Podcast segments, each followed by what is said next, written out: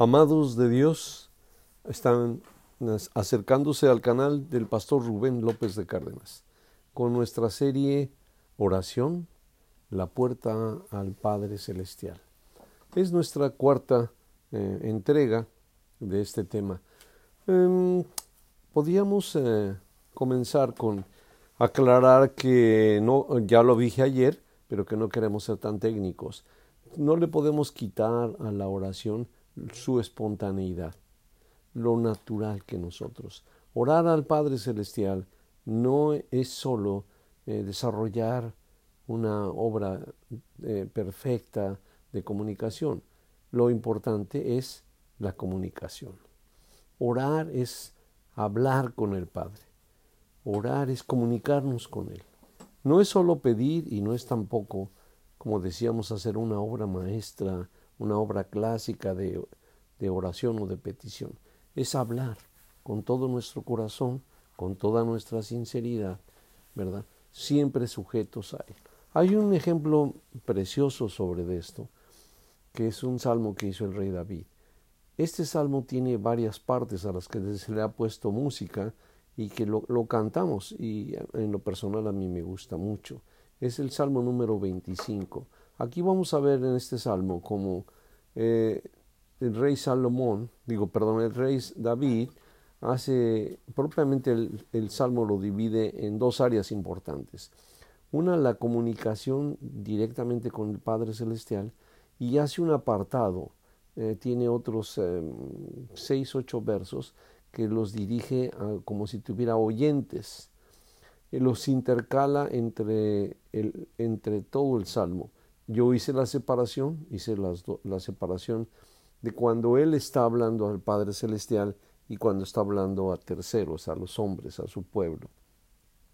Nos vamos a centrar y a analizar, eh, por la gracia de Dios, en lo que el rey David eh, habla con el Padre Celestial.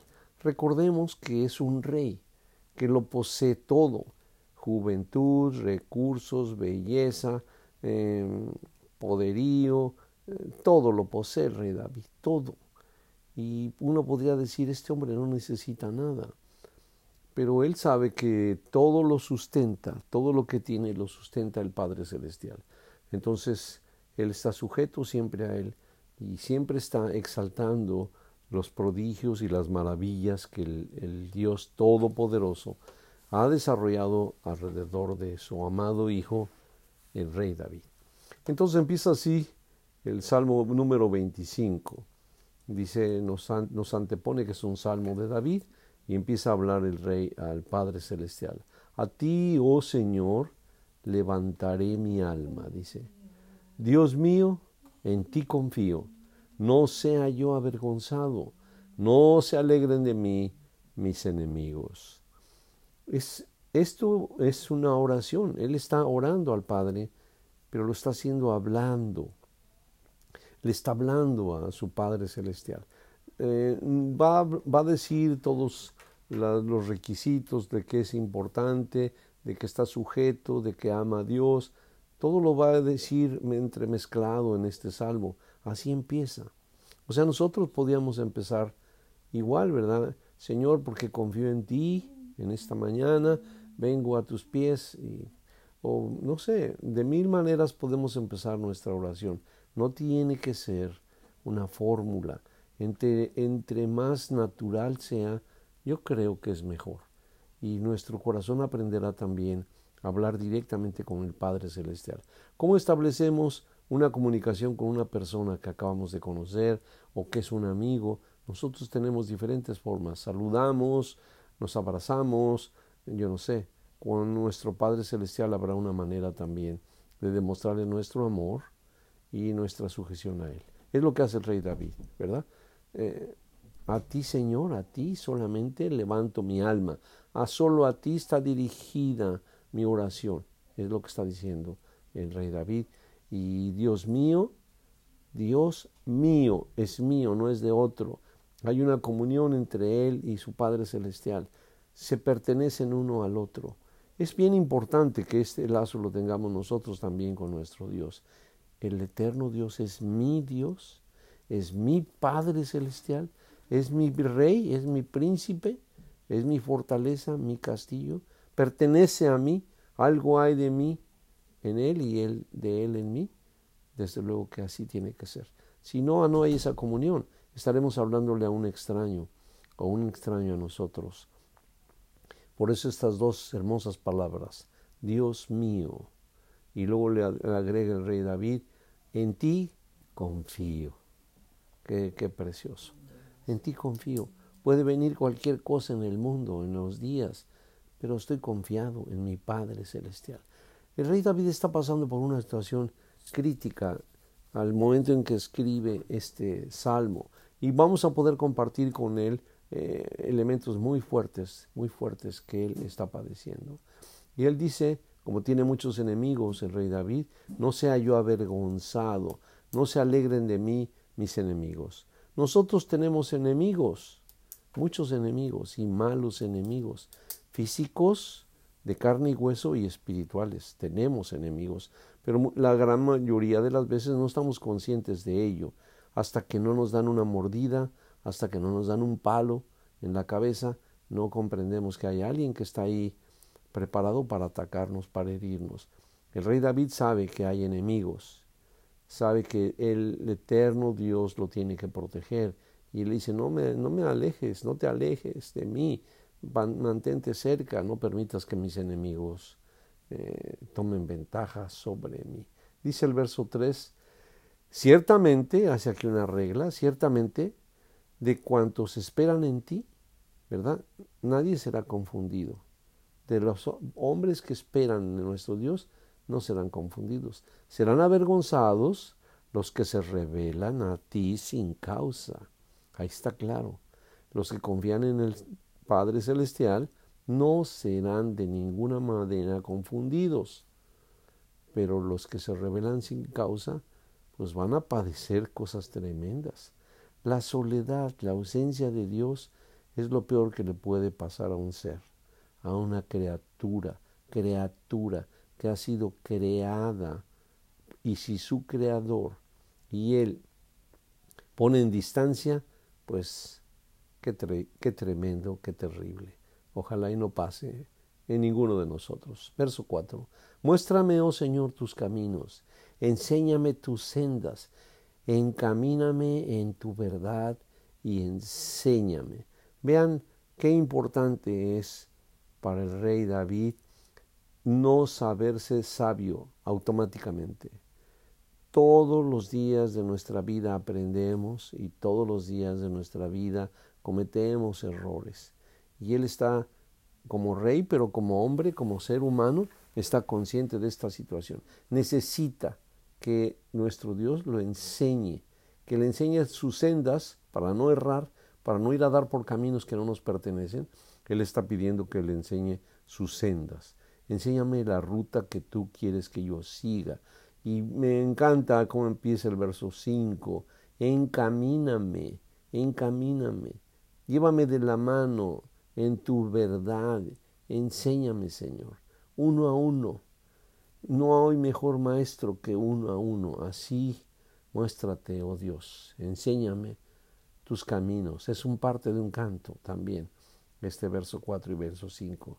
Dice, porque tú eres el Dios de mi salvación. En ti he esperado todo el día. Acuérdate, oh Señor, de tus piedades y de tus misericordias que son perpetuas. ¿verdad? Exalta aquí la maravilla de Dios. Esto podría ser también como exaltar su santo nombre, porque Él es un Dios que es su Salvador, ¿verdad? Y que además toda su esperanza está puesta del Rey en Él. Y le suplica al Eterno que se acuerde. No se le va a olvidar a nuestro Dios sus características fundamentales, como es la piedad, su misericordia, su amor no se le van a olvidar, pero los enfatiza el rey David. Acuérdate de ellos, que son perpetuas estas misericordias que tú tienes con nosotros. Y dice el verso 7, de los pecados de mi juventud, él reconoce que ha pecado, y de mis rebeliones, no te recuerdes, por favor, no te recuerdes de estas cosas. Va a haber muchas, Y más si recordamos la vida del rey David. Tuvo muchos problemas, tuvo muchos aciertos, pero tuvo problemas también. Entonces le suplica a Dios de los pecados de mi juventud, cuando yo no era maduro, cuando todavía no era un hombre hecho y derecho, y de mis rebeliones, por favor, no te acuerdes de ellos, Señor. Conforme a tu misericordia, acuérdate de mí por tu, por, perdón, por tu bondad, oh Padre Celestial, acuérdate de mí. Miren qué hermosa oración. Es una oración cotidiana, es de lo familiar, de las cosas que él conoce bien, el rey David, de su conducta y que se las presenta a nuestro Padre Celestial. No está encubriendo nada, está pidiendo solamente misericordia de Dios sobre el que ha hecho. Y aquí vienen cuatro versos del 8 al 10 que está hablando a terceros. No los vamos a leer en este momento, nos vamos a ir hasta el verso 11, donde continúa hablando con su Padre Celestial. Del 8 al 10 está hablando con un tercero, pero aquí está hablando otra vez con su Padre Celestial. Dice el verso 11.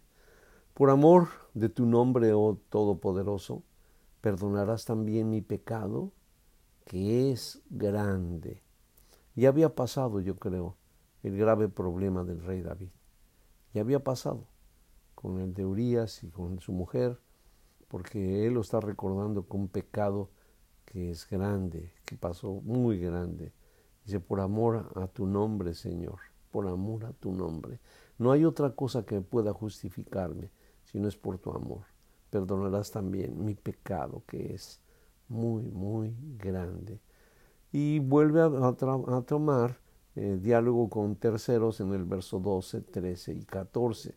Continúa delante del Padre Celestial en el verso 15 y dice, mis ojos están siempre hacia el Todopoderoso, porque Él sacará mi pie de la red.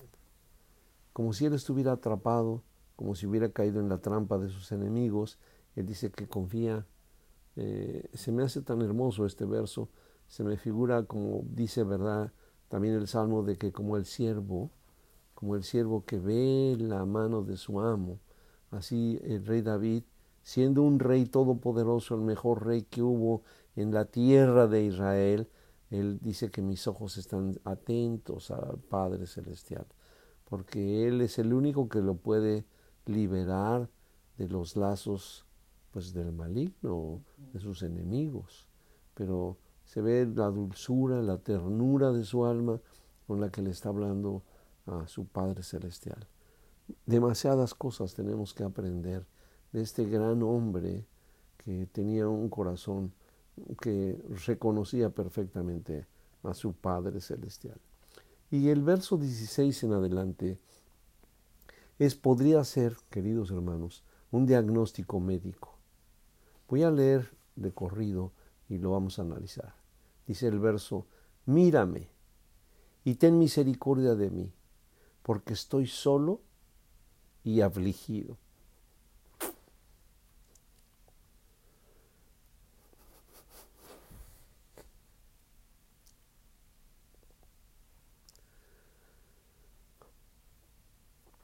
Las angustias,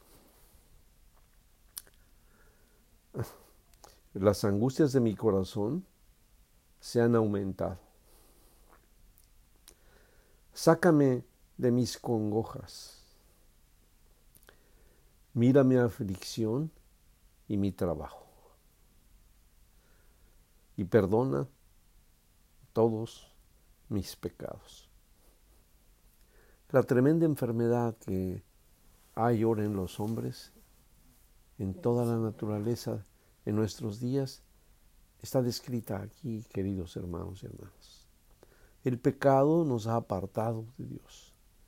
Al cometer errores, el Señor se aparta de nosotros. Y esta es ahora una enfermedad muy clara en el pueblo de Dios y en el mundo completo. La gente vive afligida afligida, angustiados, acongojados. Esto es una enfermedad y no sabemos, los llevamos con el doctor, los llevamos con el psicólogo, con el psiquiatra, les dan drogas para salir de decaimiento espiritual. La gente no puede estar de pie, no puede estar de pie, se cae, no soporta, vienen ataques de pánico, angustia, depresión. ¿Cómo le podemos llamar a todo esto? En estos tres versos está descrito todo eso. Mírame, mírame, dice. Es visible lo que yo tengo y ten misericordia de mí. Porque él está yendo al doctor verdadero, al único que lo puede sacar de esa situación. Ninguna medicina, ningún doctor, ninguna droga va a sacar al hombre de la, de la depresión. Nadie, si no es el Padre Celestial. Porque estoy solo. Estás solo. No queda para el rey David esto, no queda. Pero para el enfermo, para el afligido, para el angustiado, sí queda esto. Porque es cuando el hombre se siente más solo. Porque estoy solo y afligido. Afligido. Si fuera niño, estaría llorando en la cuna, esperando que la madre fuera por él, lo cargara, le hiciera cariños, lo alimentara. Esa es la enfermedad que tenemos. Hemos perdido la comunión con el Padre Celestial y ahora nos sentimos solos, angustiados, tristes. Dice la palabra congoja. La palabra congoja es una aflicción de tal punto que se está en llanto, en lágrimas permanentemente. Sácame de mis congojas. ¿Quién lo metió al hombre ahí? ¿Quién nos mete en estas cosas? Nosotros mismos. Es un doble efecto. Pecamos, porque el rey David lo está diciendo al final, como si esa fuera la causa. Perdóname todos mis pecados. En pocas palabras, cúrame, Señor. Cúrame, Señor. Si él no va ante Dios, nunca va a salir de esta situación depresiva. Nunca va a salir. Él dice, mis aflicciones y mi trabajo, mi angustia, no pueden ser curadas más que por el eterno Dios. Podemos conocer muchas personas hoy alrededor de nosotros que viven afligidas, que viven desmotivadas. Le podemos dar todos los nombres que quieran, pero aquí está la causa, porque hemos pecado y tenemos, le digo, doble efecto. Uno, hemos pecado y nos pone en una relación distante con Dios. Y segunda, la misma cosa. Estamos distantes de Dios. Tenemos temor de venir a sus pies. Dudamos en que seamos aceptos. El rey David no lo hace así. El rey David se le presenta a Dios con toda su angustia, con toda su aflicción, con llanto, con súplica, de rodillas, abatido, tirado en el suelo. Probablemente sí, probablemente sí. Pero es parte de la curación. Tenemos que llegar a esos puntos delante de nuestro Dios. ¿Por qué te sirve que caigamos en esta depresión angustiante solos si no se la presentamos al Padre Celestial?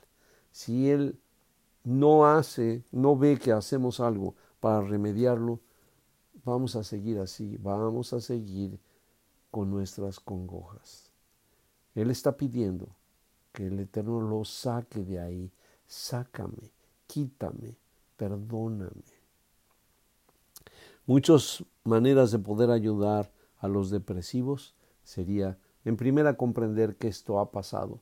Traen algún pecado atorado por ahí y han perdido la comunión con Dios. A lo mejor no hay pecado, pero con que hayan perdido la comunión con el Eterno, ya se arruinó la situación para ellos. Ya se arruinó. Estos tres versos son vitales. Recordémoslos, recordémoslos. Salmo 25, versos 16 al 18. La descripción perfecta del angustiado, del depresivo, del hombre que no encuentra la puerta ni la mujer. Y cambia el rey David el verso 19 y dice, mira mis enemigos, cómo se han multiplicado y con odio violento me aborrecen. No solo, le pesan las cosas que él tiene por sí solos, sino que hay gente además que le agudiza las cosas, los que están alrededor de él. Solo hay una manera de salir de eso. Dice el verso 20, guarda mi alma y líbrame, no sea yo avergonzado, porque en ti confíe. Integridad, dice el verso 21, y rectitud me guarden, porque en ti he esperado. ¿Qué énfasis le pone en confiar y en esperar en su Padre Celestial?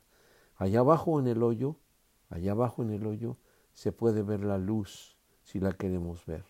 ¿Dónde está la solución a nuestros problemas? Y entonces él, me encanta estos versos, dice el verso 22, redime, oh Dios, a Israel de todas sus angustias. Él sabe que no es el único el que está padeciendo esto, que hay muchos más depresivos en los tiempos de David y en los tiempos de nosotros. Padre Santísimo, Señor y Dios nuestro. Alejarnos de ti, Padre, es angustiante, es depresivo, es enfermizo.